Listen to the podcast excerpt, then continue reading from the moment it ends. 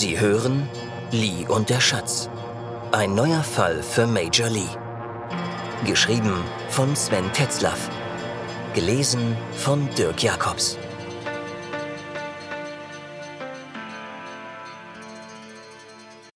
Räucheraal. Lee Sewen, Rostock, 4. Februar 2004. Lees Telefon klingelte. Der Engländer ist tot, sagte Maren aufgeregt. Lee war irritiert. Was ist los? Wie ist das geschehen? Woher weißt du das? Wer war das? sprudelte es aus ihm heraus. Ich habe keine Ahnung, was da los ist, antwortete Maren. Charlotte rief mich eben an und erzählte, dass ein Toter am Ostseestrand gefunden wurde. Die Polizei war schon in der Pension. Das war schlecht, dachte Lee. Es würde schwierig werden, weiter unter dem Radar zu ermitteln, wenn das Objekt der Begierde von der deutschen Polizei seziert wurde. Seine größte Sorge war, dass er so gänzlich ahnungslos war, was den Wissensstand der Thomas betraf. Und nun tauchte, mit großer Wahrscheinlichkeit, eine dritte Partei auf. Es müsste schon ein gewaltiger Zufall sein, wenn es nicht auch da um den Schatz gehen würde. Als er Maren vor ein paar Tagen das erste Mal traf, war ihm sofort klar, dass sein Leben nun eine bedeutende Wendung nahm. Sie war die Frau, auf die er über 50 Jahre gewartet hatte. Und er mochte sich täuschen, aber umgekehrt erkannte er die gleichen Gefühle. Okay, Maren, am besten wäre es, wir treffen uns so schnell wie möglich. Kommst du ins Hotel? Eine halbe Stunde später stand Maren im Foyer. Sie gingen hinunter zum Stadthafen. Maren hakte sich bei Lee unter. Hast du irgendeine Idee, wer das gewesen sein könnte? fragte Lee. Nein, nicht wirklich. Charlotte sprach von einem Chinesen, der auf der Insel gewesen sein soll. Bevor wir jetzt stille Post spielen, solltest du Charlotte anrufen und sie ausfragen. Das werde ich machen, heute Abend. Ich finde, du solltest erstmal nicht zur Insel zurück. Wer immer der Mörder von Reginald Thomas ist, im Zentrum des Interesses steht sicher unser kleines Geheimnis und nicht die Thomas oder wer auch immer. Ich kann mir gut vorstellen, dass die Triaden untereinander oder gar intern in einer Organisation einzelne Kämpfe ausfechten. Vielleicht wollte der Thomas ja sein eigenes Süppchen kochen. Die Gier vernebelte schon so manchem intelligenten Menschen das Hirn. Es ist doch ein unersetzliches Geschöpf, der Mensch. Schiller. Marleen parlierte, es ist kein Übel ärger als Begehren, kein Unheil böser als sich nicht begnügen, kein Fehler größer als erwerben wollen. Lao Tse. Sie lachten und schmiegten sich noch enger aneinander.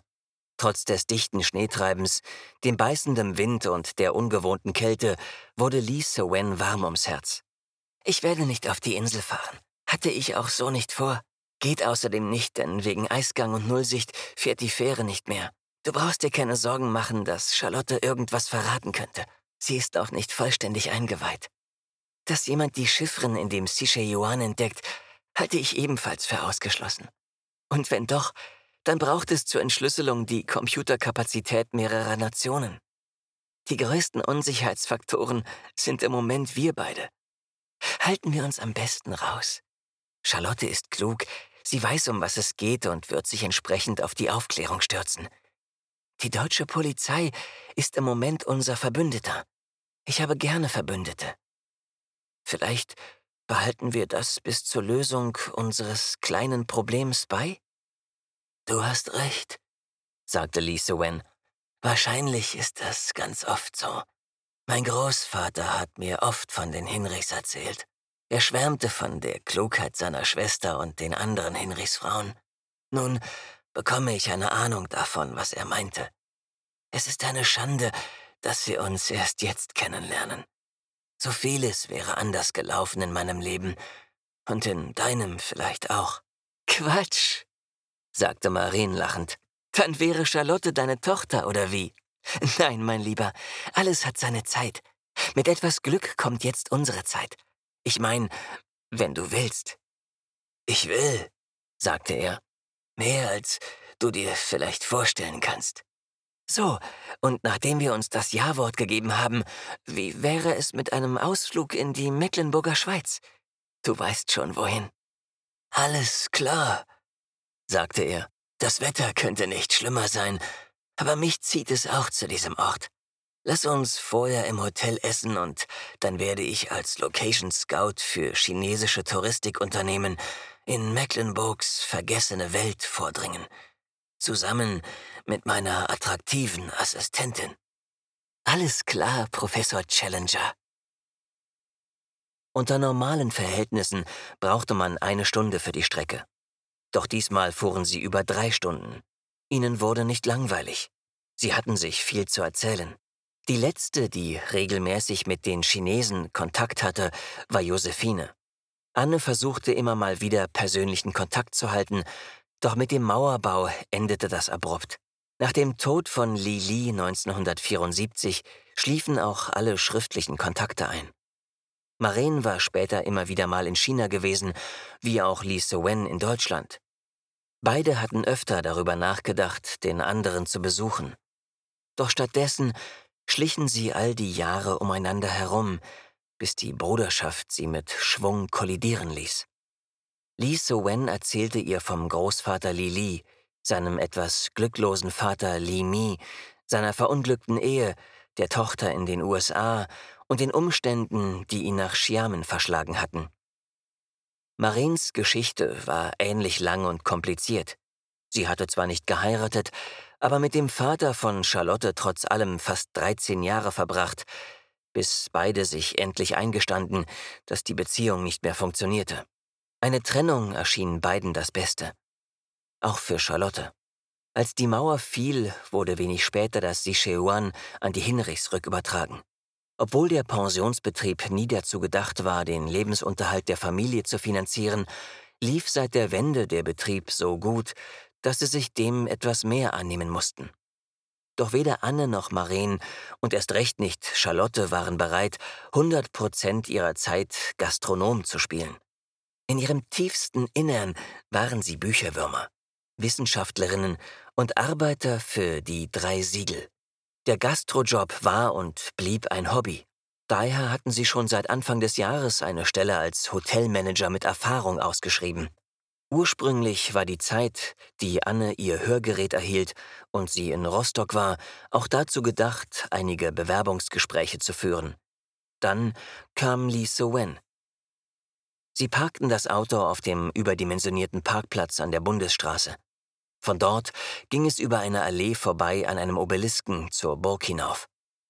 Ihr Auto war das einzige auf dem riesigen Areal. Wenn es so weiter schneite, würden sie es bei ihrer Rückkehr ausgraben müssen.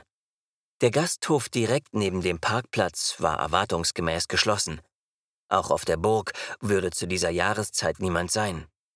Die ganze Gegend döste seit dem Dreißigjährigen Krieg vor sich hin, nur um jährlich in den zwei kurzen Sommermonaten wachgeküsst zu werden. Wenn Lee mal ein echter Tourism Location Scout werden sollte, dann würde er mit dieser Schweiz einen Schatz heben. Wohlhabende chinesische Touristen, die in Warnemünde mit dem Kreuzfahrer ankamen und dann für mehrere Nächte in den luxuriösen Hotels, in den mecklenburgischen Schlössern der Schweiz und im Nationalpark unterkamen, frühmorgens mit den Rangern Wildwanderungen unternahmen, frische Forellen mit Pellkartoffeln aßen und auf den ausgedehnten Wanderungen Hühnengräber besuchten. Allein das leicht zu haltende Versprechen, überall frische und saubere Luft atmen zu können, würde sein imaginäres Unternehmen durch die Decke gehen lassen. An was denkst du gerade? stieß Maren hervor, die mit Mütze, Schal um den Kopf und langem dickem Mantel wie ein Inuit aussah. Nur zwei Augen schauten aus der Verpackung hervor. Lee Wen war weniger clever in seiner Kleiderwahl gewesen. Er hatte nur die Drivers Cap und den Trenchcoat. Er fror, so wie er stehen blieb. Also stapfte er mit seinen Halbschuhen durch den hohen Schnee. Ich habe gerade daran gedacht, ob ich ewig Polizist sein möchte. Ich meine, ohne falsche Bescheidenheit, ich bin ziemlich gut in dem Job und ich habe sicher auch ein besonderes Talent. Ein Holmes-Gen, sagt Lim Tok. Aber ich weiß nicht, Immer wieder aufs Neue in menschliche Abgründe zu schauen, ist auf Dauer deprimierend. In Xiamen sind mir nie solche Gedanken gekommen. Als ich mit Lim Tok in Hongkong wie in alten Zeiten Räuber und Gendarm spielte, da kamen mir schon Zweifel. Doch bis dahin sah ich keine offenen Möglichkeiten. Jetzt ändert sich das gerade. Es ist nichts Konkretes. Ich tagträume nur ein bisschen. Außerdem denke ich, dass ich mehr Potenzial für die drei Siegel hätte, als man mir bisher abverlangte. Das ist mir wieder klar geworden bei dieser Familiengeschichte. Ich bin vielleicht nicht wie Großvater, aber ich habe das Gefühl, dass ich lange Zeit schaumgebremst lebte. Möglicherweise habe ich mich selber gebremst. Ich bin in ein gemachtes Nest gefallen, im Gegensatz zu Lili. Erwirb es, um es zu besitzen. Weißt schon, schloss Lee seinen etwas kryptischen Monolog. Sie ließen die Burg und die Kapelle rechts liegen und gingen auf dem Weg weiter zum Arboretum. Nach einem kurzen Hohlweg eröffnete sich ihnen ihr Ziel. Beziehungsweise nicht, denn es war komplett eingeschneit. Lee hatte insgeheim gehofft, ein paar schöne Fotos machen zu können, doch vor ihnen lag ein riesiger Schneeberg. Maren sagte, Naja, hier hat sich die letzten 70 Jahre nichts getan. Wusstest du eigentlich, dass der, der dieses Ding hier entworfen hat, auch die Orden für die Deutschen entwarf, die von Tsingtao aus die Boxer niederschlagen halfen? Nein, das wusste ich nicht. Es entbehrt nicht einer gewissen Ironie. Es scheint mir fast so, als wenn ein gemeinsamer Freund der für seinen schrägen Humor bekannt ist, dahinter steckt. Maren sagte, ich war vor fünf Jahren mal auf einem Ausflug hier. Ganz in der Nähe war eine Verlagskonferenz, zu der ich eingeladen war. Ein wunderschönes Hotel in einem Schloss direkt am See. Das ist keine fünf Kilometer von hier. Was denkst du, drei Stunden zurück nach Rostock oder zehn Minuten in ein Seeschloss?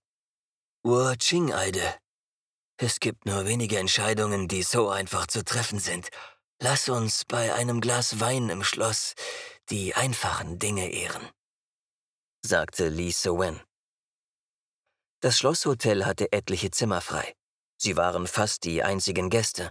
Eine geplante Firmengruppe aus München war auf der A9 im Schnee stecken geblieben und hatte sich kurzerhand in einem Hotel an der Autobahn eingemietet.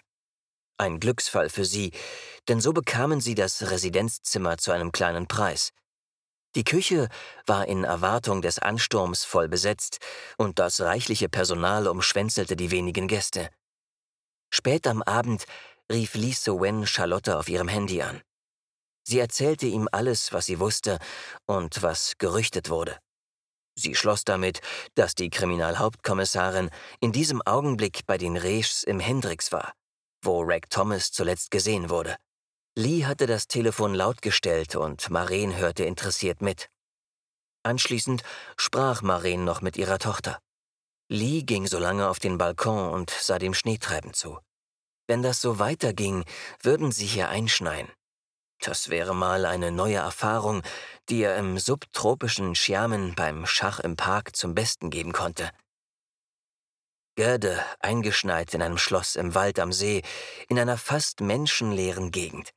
Das glaubte ihm niemand. Er würde morgen ein paar Fotos machen müssen. Der nächste Morgen begrüßte sie so, wie sie der Abend verabschiedet hatte. Schneetreiben, wenn auch etwas weniger heftig, und Kälte. Der kleine See vor dem Hotel war zugefroren. Auf dem Eis lag eine dicke Schneeschicht. Nur durch die umstehenden Bäume war überhaupt zu erkennen, dass vor ihnen ein See lag. Die erfreuliche Nachricht war, dass der Winterdienst die Straße bis zur Autobahn freigehalten hatte. Doch schnell würden sie nicht vorankommen. Die Autobahn war zwar befahrbar, aber auch hier mussten sie Zeit mitbringen. Vier Stunden nach Rostock, schätzte der Concierge. Ich schlage vor, dass Sie sich mit dem Frühstück Zeit lassen. Sie können gerne nach den avisierten 11 Uhr auschecken. Je später Sie losfahren, desto freier wird die Straße sein. Außerdem werde ich die Küche anweisen, Ihnen ein paar Lunchpakete zu packen. Haben Sie irgendwelche Wünsche bezüglich der Lunchpakete? Sie verneinten beide. Maren grinste in sich hinein. Noch vor wenigen Jahren hätte sie im örtlichen Dorfkrug nur mit etwas Glück eine rote Brause und eine Packung Hansa-Kekse bekommen. Wahrscheinlich wäre sie auch angemuffelt worden, wenn sich der Schnee von ihren Schuhen als Pfütze über den Kneipenboden verteilt hätte. Sie wollte gar nicht überheblich sein. Auf Hiddensee hatte sie in der eigenen Pension diese Hinwendung zum echten Service erleben können. Plötzlich musste man keinen Mangel mehr verwalten und konnte aus dem Vollen schöpfen. Zumindest bis zu dem Augenblick, in dem man erkannte, dass plötzlich alles, auch die Freundlichkeit, ein Preisschild hatte. Sewen und Maren gingen eng umschlungen zum See hinunter. Zwei frisch Verliebte im dichten Schneetreiben. Jede gemeinsam verbrachte Nacht schob ihre unterschiedlichen Welten ein Stück weiter aufeinander zu. Wie vom Concierge empfohlen, ließen sie sich beim Frühstück alle Zeit der Welt. Das Angebot war üppig und Lee Wen entdeckte ein paar Sachen, die er so noch nicht kannte. Räucheraal in Aspik, zubereitet im Ort, stürmte sofort seine europäischen Foodcharts. Leider konnte er sowas nicht mit nach China nehmen. Der chinesische Zoll verstand da leider wenig Spaß. Er würde das Rezept ausfindig machen und dann in China alles selber zubereiten. Das hatte er schon mit anderen Sachen getan. Räuchern zum Beispiel. Es gab in Xiamen nicht die Räuchertradition wie an der deutschen Küste. Er hatte sich kurzerhand einen Ofen selbst gebaut und dann mit verschiedenen Räuchermehlen experimentiert.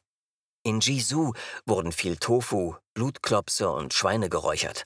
Das Mehl war, angereichert mit ein paar europäischen Gewürzen, brauchbar für seine Zwecke. Gelegentlich brachten ihm Kollegen oder Freunde einen Sack Buchenmehl aus Europa mit.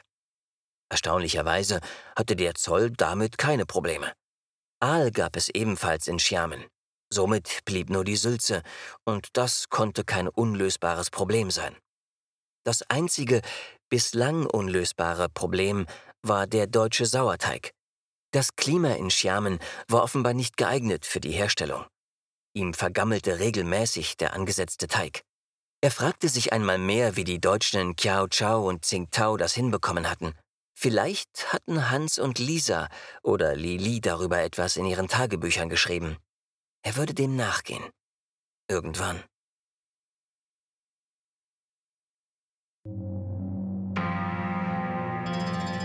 Sie hörten Lee und der Schatz. Ein neuer Fall für Major Lee. Geschrieben von Sven Tetzlaff. Gelesen von Dirk Jacobs. Vielen Dank fürs Zuhören.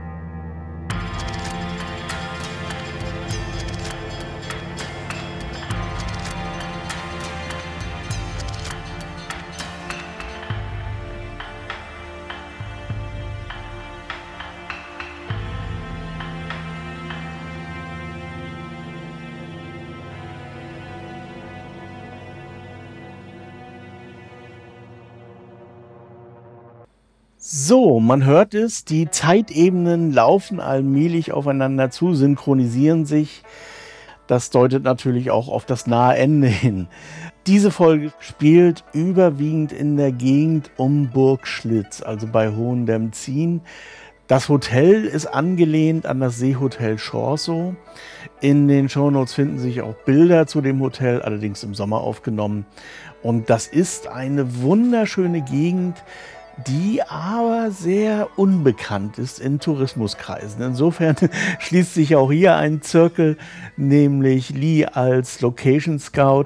Das kann man hier durchaus als Geheimtipp und als Empfehlung nehmen. Die Gegend in der sogenannten Mecklenburger Schweiz. Also wenn man von Burg Schlitz abbiegt Richtung Karlshof, Karlshof ist auch insofern interessant, weil dort auch tatsächlich diese Hünengräber sind in der Nähe dort, also das Großsteingrab Karlshof.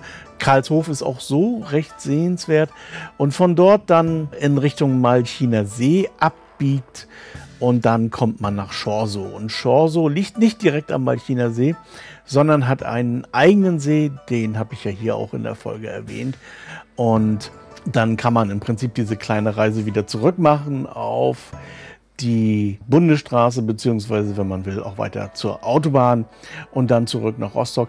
Das ist eigentlich wirklich eine der schönsten Gegenden Mecklenburgs dort und ich kann das nur empfehlen, wer mal ein paar Tage in Rostock übrig hat, der sollte mal die Gegend um den Malchiner See herum erforschen und vielleicht zwischen Hohendemzin und dem Malchiner See ein bisschen wandern oder so. Es gibt wirklich kaum eine schönere Gegend dort. Ja, Ansonsten gibt es zu dieser Folge gar nicht mehr so viel zu sagen. Wie gesagt, es schließen sich die Kreise. Major Lee und Marin haben sich gefunden und ja, man ahnt es, wie das dann weitergeht im zweiten und dritten Teil. Vielleicht ahnt man es auch nicht, dann kann man gespannt sein. Und in der nächsten Folge nimmt dann die Geschichte wieder Fahrt auf. Das ist jetzt sozusagen auch ein bisschen das Atemholen hin zum Showdown. So, das wär's für heute und dann bis zum nächsten Donnerstag.